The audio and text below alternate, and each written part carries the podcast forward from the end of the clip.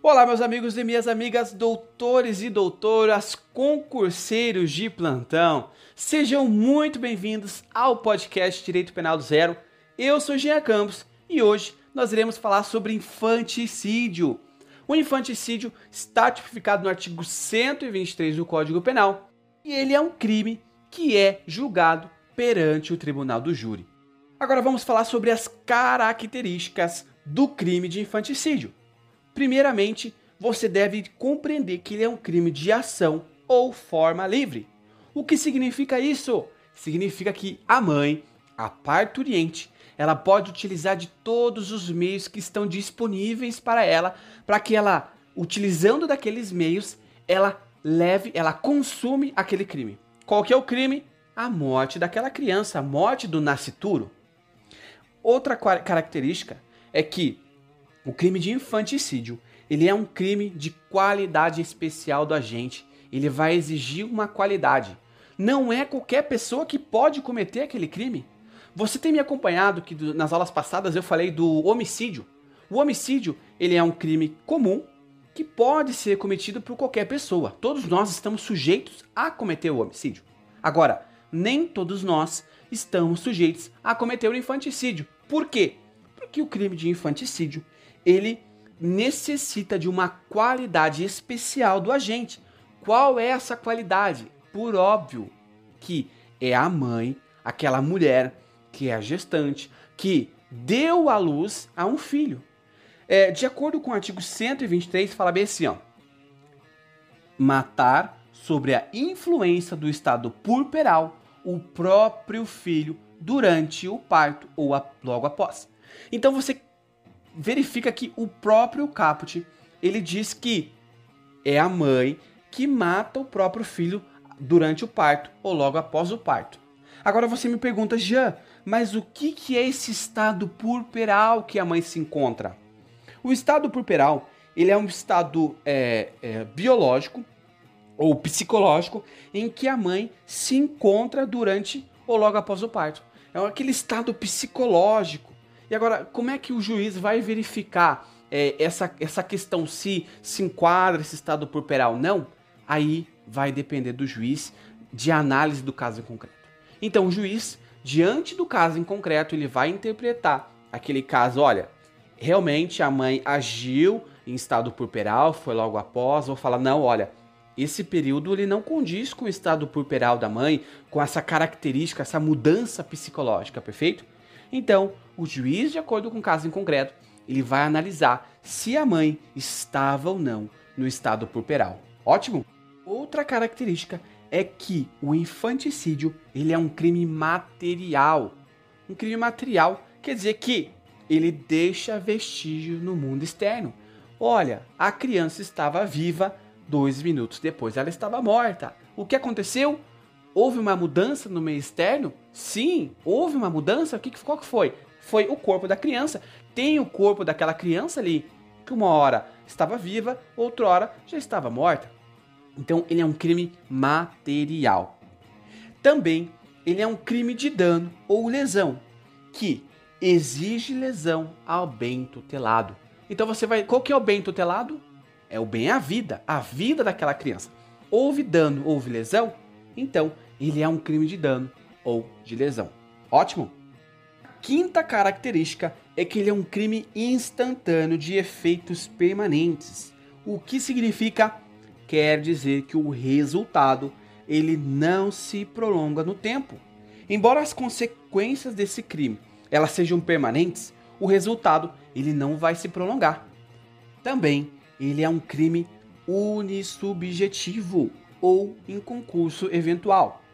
O que é unissubjetivo? Você que me acompanha, você já deve saber o que significa unissubjetivo. Uni, único, subjetivo, sujeito. Ele é um crime que pode ser cometido com único sujeito, mas também ele, olha só, preste atenção. Este crime, o crime de infanticídio, também ele pode ser aceito em concurso eventual. Aí você fala, Jean, não é possível. Por quê? Se exige uma qualidade especial do agente, qual é essa qualidade? mãe gestante acabou de dar o pós-parto ou durante o parto mata o filho, é a qualidade da gestante. Aí você me diz que pode ser em concurso eventual, não pode. Como assim? Não estou entendendo. A resposta é que tanto a mãe quanto um terceiro pode praticar o crime de infanticídio. Vamos botar no exemplo? Vamos pensar assim, ó. A mãe acaba de ter a, criança acabou de nascer, acabou de ter a, dar à luz, e aí aquela mãe, naquele estado biológico em que ela se encontra, ela deseja matar aquela criança. Só que o pai está do lado. E o pai também, ele é, é uma pessoa que auxilia aquela mãe, que também responderá por infanticídio. Então, ele, além dele ser um crime unissubjetivo, ele também pode ser um crime em concurso eventual. Perfeito? Mais uma característica é que ele é, é que ele é um crime plurissubsistente. O plurissubsistente quer dizer que ele permite o fracionamento do seu intercrime. Como assim? Não entendi. É que essa conduta ela, ela pode ser fracionada. A conduta do, do crime ela pode ter ser fracionada. Então você fraciona, fraciona, fraciona, fraciona. No final, você soma tudo. E a somatória dessa, é, dessa fração, você tem o um resultado, que é a consumação. Então, o, o, pelo fato dele ser um crime plurissubsistente, ele admite o fracionamento. Conduta, conduta, conduta, conduta. E quando somada, caracteriza a consumação. Ótimo! Última característica e essencial, ele é um crime doloso apenas, punido a título de dolo. Ele não pode ser punido a, a título de culpa, não se admite, apenas a título doloso. Tá certo? Então agora nós iniciamos uh, algumas, alguns destaques desse crime.